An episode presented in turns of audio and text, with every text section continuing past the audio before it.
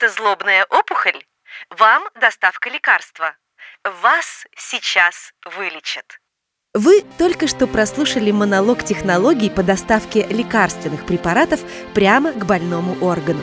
И важно сказать, ее, эту технологию, разработали наши российские ученые. Что именно они придумали и как лекарство будет доставляться по точному адресу к больным клеткам, в новом выпуске проекта «Научный стендап» рассказывает Ирина Лидейген, кандидат химических наук, доцент кафедры химической энзимологии химического факультета МГУ имени Ломоносова.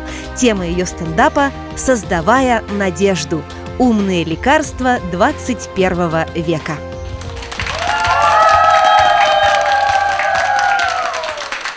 Всем привет! Меня зовут Ира, и я работаю на химфаке МГУ. Химфак – это то место, где пахнет так себе, а вот люди хорошие. Вы знаете, мне очень приятно сегодня быть в комсомолке. Пол века назад здесь работала моя бабушка. Она была журналист. От осинки, вы знаете, родятся все-таки апельсинки. Она журналист, я химик. Так бывает. С профессией я вообще определилась очень рано. В пять лет я взяла все мамины крема, выдавила их в одну чашку, добавила туда толченые голубые тени, все это перемешала, и получилась губная помада. Голубая, в духе 90-х. Мама была не то чтобы довольна – но зато с профессией сразу стало понятно – будет химик. Прошла четверть века, и я и правда химик. И мы с командой создаем надежду. Мы делаем умные лекарства. И вообще надежда – это то, что волнует людей всегда. Только не Надежда Бабкина, а та самая, которая, как говорил австрийский писатель Штефан Цвейк – он говорил, что надежда – это то единственное, что помогает людям бороться в грусти и болезни. Ну, слушайте, мы химики, мы не литераторы.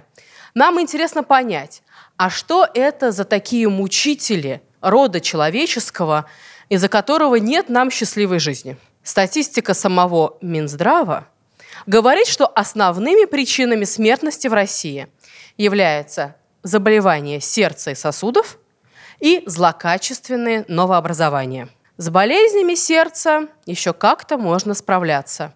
Говорят, что для профилактики болезни сердца нужно регулировать режим труда и отдыха и спать 8 часов в день. Похлопайте, если кто-то спал сегодня 8 часов. Я вас, конечно, поздравляю, но не от всего сердца. Я даже немножко вам завидую. И если с болезнями сердца мы можем профилактику делать, то со злокачественными новообразованиями это практически невозможно. Здоровые клетки – умницы и красавицы, аккуратные и ровные, и все знают свою работу. Но однажды одна клетка сойдет с ума, перестанет работать как надо и начнет бесконтрольно делиться. Опухолевые клетки очень сильно отличаются от здоровых – на картинке, для простого понимания, они все кривые и косые. Но врачи оценивают вид этих клеток, когда в микроскоп смотрят на кусочки тканей опухоли, на биопсию. И для того, чтобы такие клетки уничтожать, да еще не задевать здоровые клетки, нужно в буквальном смысле какое-то волшебство. Концепцию волшебной пули – лекарство, которое бы находило больной орган, больную клетку, больную ткань, лечило бы ее, но не затрагивало бы здоровые клетки, придумал еще в начале 20 века Нобелевский лауреат Пауль Эрлих. Он вообще был изрядный фантазер. И чтобы продвинуться в достижении этой цели, ученым пришлось потратить более 100 лет – но теперь мы знаем, на биохимическом уровне здоровые клетки и больные отличаются очень сильно. Плачут от задиры все малыши в квартире. Он досаждает детворе и каждой кошке во дворе. Вот это достаточно точное описание того, как работают раковые клетки в организме. Представьте себе, что здоровая клетка – это такая умница, лапочка, девочка с косичками, отличница, ходит на все уроки, и учебники у нее в обложке, и тетрадки у нее подписаны. А раковая клетка – это настоящий двоечник и хулиган. В буквальном смысле с рогаткой, который терроризирует всех вокруг. Опухолевые клетки отличаются от здоровых тем, что они непрерывно растут. В детстве этой клетке мама сказала, что надо делиться в песочнице игрушками – пранк вышел из-под контроля, она стала делиться бесконечно. Для этого ей нужно очень много питательных веществ. Но умеет она добывать их только из глюкозы, очень избирательная. Помните такую певицу? «Я буду вместо, вместо, вместо нее». Вот у опухолевой клетки вместо разнообразия питательных веществ одна единственная глюкоза. Ее метаболизм неэффективен в районе 5% от максимума. Она даже кислород не умеет использовать правильно. Из-за всего этого в опухолевой клетке внутри не вода, а в буквальном смысле кислота. А что же наша умница-разумница, здоровая клетка? Она работает на все 100 своего метаболизма, правильно перерабатывает источники питания, и когда наступает время, она умирает – потому что в ней работают механизмы клеточной гибели, апоптоза. В опухолевой клетке этого нет. Если вы смотрели мультфильм «Миядзаки», то вы помните этого симпатичного, и обдажала стильного черно-белого парня. Это бестелесное существо, тихое, спокойное, очень жалобное. Когда его пустили в дом, за несколько дней оно превратилось в монстра, съев все, что было – и угрожая захватить всю семью. Опухолевая клетка тоже такой монстр. Она тоже угрожает захватить весь орган, а иногда и весь организм. Нам надо доставить прямо в эту клетку лекарства, как мечтал Эрлих. И если вы когда-нибудь получали курьерскую доставку, вы знаете, что посылку надо запаковать в контейнер и наклеить на нее адресную наклейку, на которой написано, кому же полагается получить эту посылку. Если выбор коробки во многом зависит от магазина, кто-то доставит в пакете, кто-то доставит в роскошном боксе, то в биохимии, в химии лекарств выбор коробки в первую очередь за учеными. Мы можем выбирать крохотные частицы – которые состоят из полимеров, из жиров, из белков, даже из песка тоже можно соорудить такую систему доставки. Вот выбор адресной наклейки зависит от получателя посылки. Он зависит от того, какую клетку вы стремитесь поразить.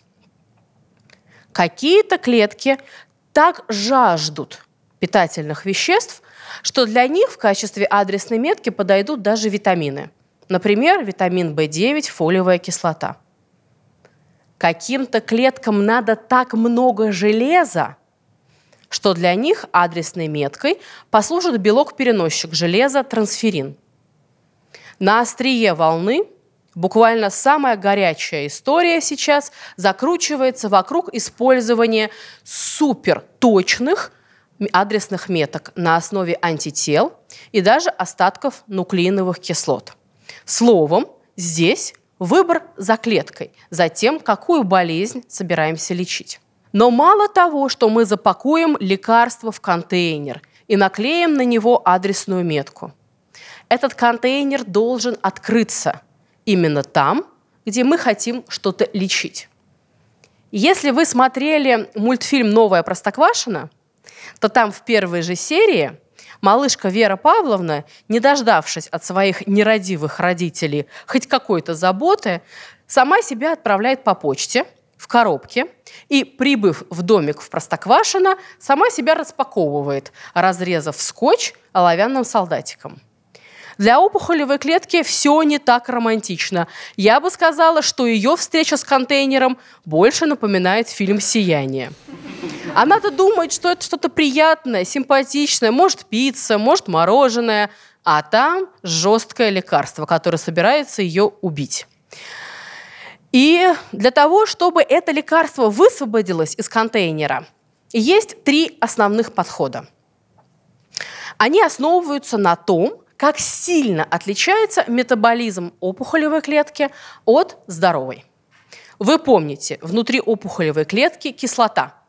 Это значит, что можно использовать отличия в кислотности среды для того, чтобы лекарство высвобождалось.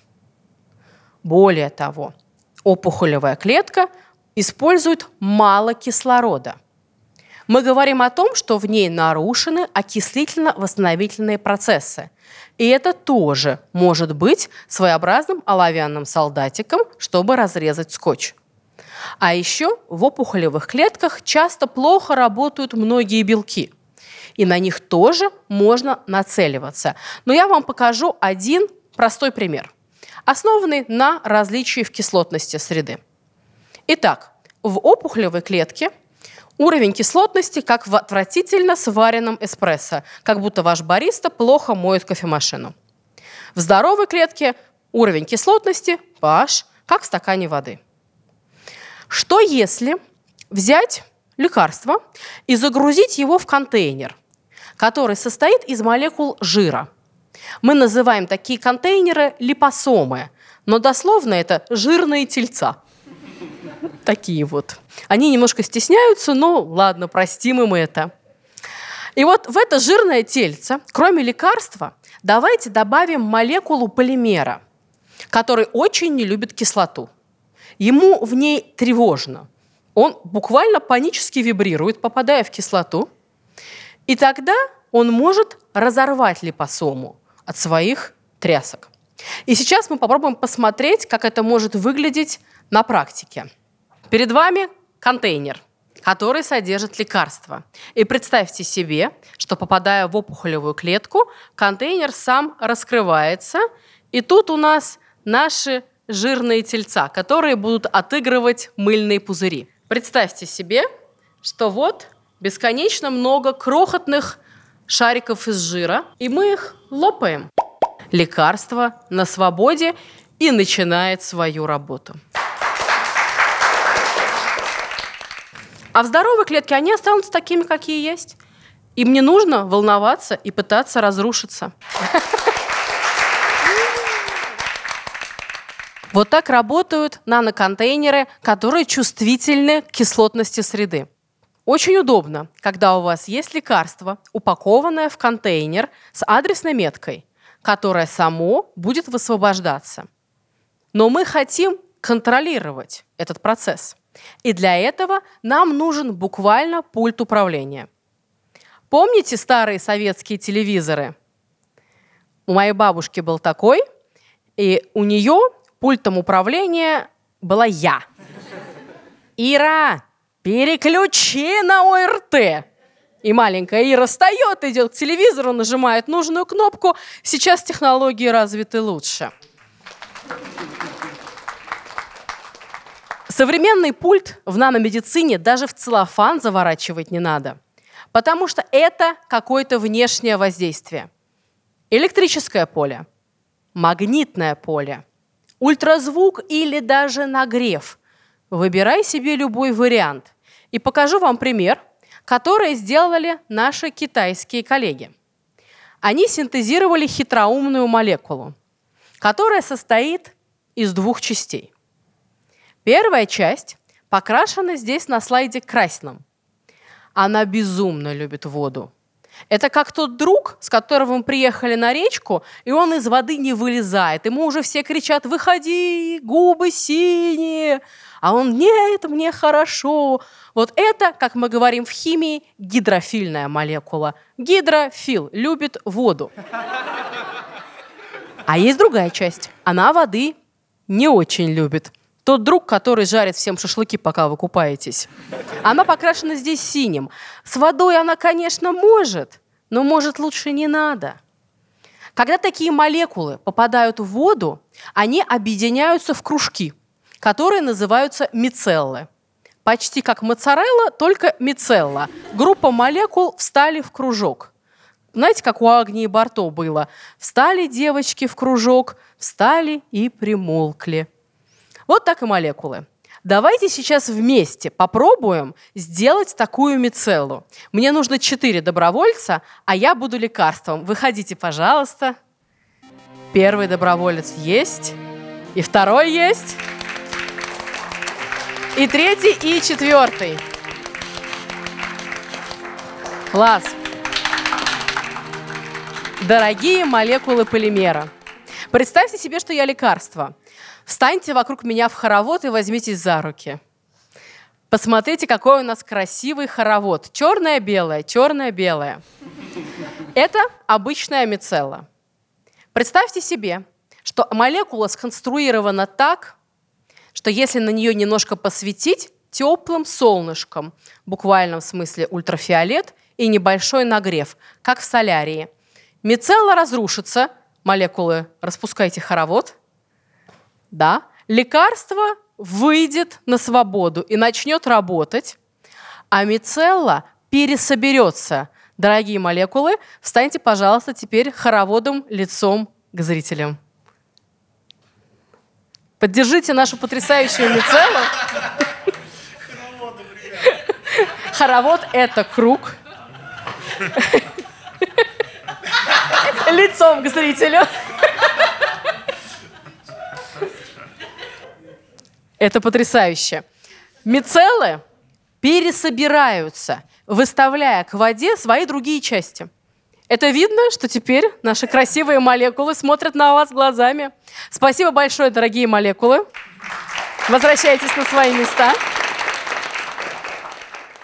Так работает пересборка мицеллы. И заметьте, какие приятные условия нужны для того, чтобы это получилось. Солнечный свет, легкое тепло, шум воды, мягкий песок. Лечиться-то можно буквально на пляже теперь. А мы с коллегами из МГУ и Тамбовского университета собрали систему на основе буквально волшебных палочек. У Гарри Поттера это была здоровая такая палочка, экспекта патроном, все помнят. Наши палочки гораздо меньше. Они крохотные. Нано-палочки из магнитного материала. В магнитном поле такая палочка может начать колебаться. Как будто бы Стрелка спидометра, но не совсем так. Она делает движение, как весло каяка. Бульк, бульк. И если эту палочку химическим путем связать с липосомой, ну вы помните, с жирным тельцем, то в переменном магнитном поле она начнет ударять по липосоме. В конечном итоге липосома опять не выдержит и лопнет. У нее, знаете ли, роль в этой истории такая. Герой ее романа – это лопаться в нужном месте. Вообще вы можете заметить, как часто я привожу всякие литературные аналогии, как будто бы лекция по химии и к ЕГЭ по литературе подготовились. Так вот, эта наша прекрасная конструкция работает в переменном магнитном поле. И вы можете спросить меня – ну, боже, что такое магнитное поле в медицине? Огромный томограф гудит, щелкает, периодически не включается. Инструкция не на русском. А я скажу нет. Коллеги из Тамбова собрали маленькие устройства, которые создают такое поле. Оно совершенно безвредно для человека и может быть использовано не только в больших больницах, но и буквально в сельских медицинских пунктах. Получается, что технологичное лечение станет гораздо более доступным. И это сделали мы, российские ученые.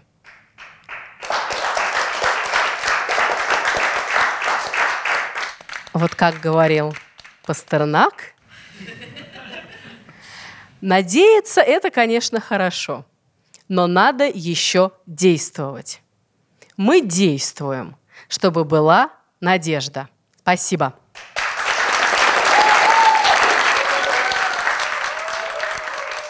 Ирина, здравствуйте. Спасибо огромное за прекрасное выступление. Меня зовут Наташа Макарова, «Комсомольская правда». И у меня вопрос. Скажите, пожалуйста, когда вот эти великолепные разработки появятся в каждой аптеке, в каждом маленьком селе, в фельдшерском пункте, в каждой больнице и будут доступны людям? Спасибо большое за вопрос.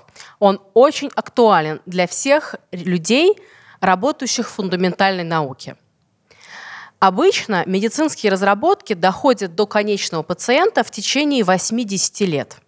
Это то время, которое надо потратить на то, чтобы убедиться в безопасности препарата, потом в его эффективности, а потом в его более яркой эффективности по сравнению с уже действующими препаратами.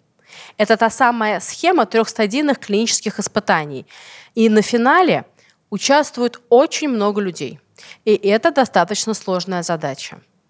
Есть способы ускорения клинических испытаний, как это было, например, с вакциной против коронавируса, но для этого должны быть очень серьезные причины. Это должно быть какое-то революционное лекарство, которое кардинально меняет всю парадигму лечения этой болезни. Так что я думаю, что реальный срок 8 лет, где-то так.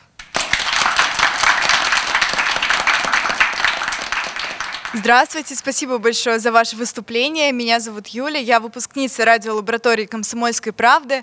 Скажите, пожалуйста, а вот у лекарства, которое вы создаете, есть какие-то побочные эффекты или, возможно, оно противопоказано кому-то? Спасибо большое за вопрос, Юля. Да, лекарства, которые используются в лечении рака, это очень агрессивные молекулы. У них, конечно, есть побочные эффекты – Чаще всего эти лекарства работают против тех клеток, которые очень быстро делятся. Это раковые клетки и, например, клетки, которые отвечают за рост волос. Поэтому люди, которые проходят химиотерапию, зачастую приобретают новую прическу. И контейнеры и адресная доставка – это то, что позволит очень сильно снизить побочные эффекты. Я приведу пример. Первое в мире нанолекарство было одобрено в клиническую практику в 1996 году. Это были как раз-таки те липосомы, не перестану про них говорить, которые были загружены лекарством доксорубицин. В клинической практике доксорубицин используется для лечения многих видов рака, но особенно часто для лечения рака молочной железы. Это та пресловутая красная химия, которая сопровождает практически каждого пациента. У доксорубицина, кроме высокой противоопухолевой активности, колоссальная кардиотоксичность. То есть он повреждает клетки сердца. До изобретения нанолекарства очень часто пациенты были вынуждены останавливать лечение из-за необратимых повреждений сердца. Но оказывается, что если этот зловредный доксорубицин загрузить в липосомы, его кардиотоксичность сведется практически к нулю. И вот здесь, мне кажется, и кроется вся идея, когда вы не выпускаете дракона летать по всему организму в надежде, что он найдет свою цель, а вы этого дракона приручили, надели на него седло и сказали, лети-ка ты, братец, вот туда – Спасибо. Ирина, здравствуйте. Спасибо большое вам за научно-комедийное выступление. Были просто феерические метафоры.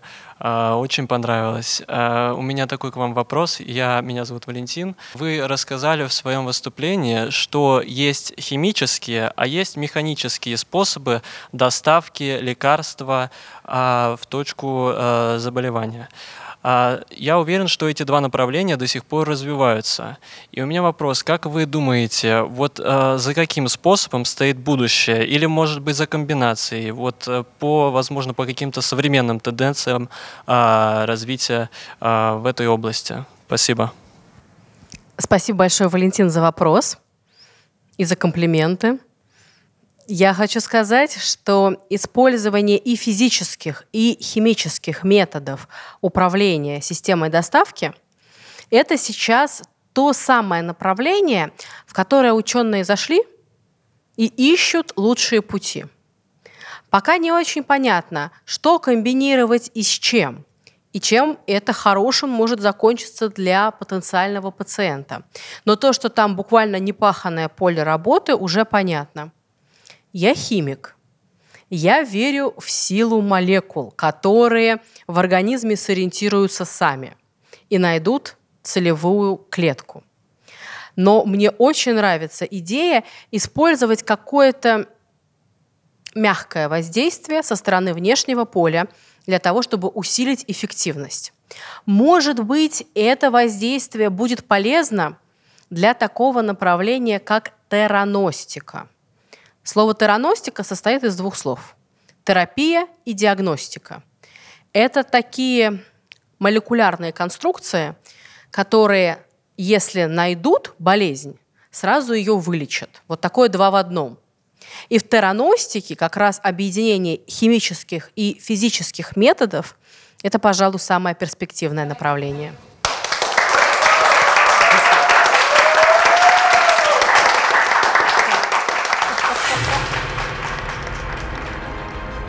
Проект реализует «Комсомольская правда» при поддержке Института развития интернета. Мы благодарим за помощь в организации проекта Всероссийское общество знания и Московский государственный университет имени Ломоносова. Смотрите видеоверсию научного стендапа на канале YouTube и Рутуб «Комсомольской правды», слушайте подкаст на сайте «Радио Комсомольская правда», в Яндекс Музыке, на Apple и Google подкастах, на площадках Player FM и ВКонтакте. Ловите нас на Одноклассниках, в Яндекс Дзене и на других ресурсах. Подпишитесь на обновления и ждите новых выпусков.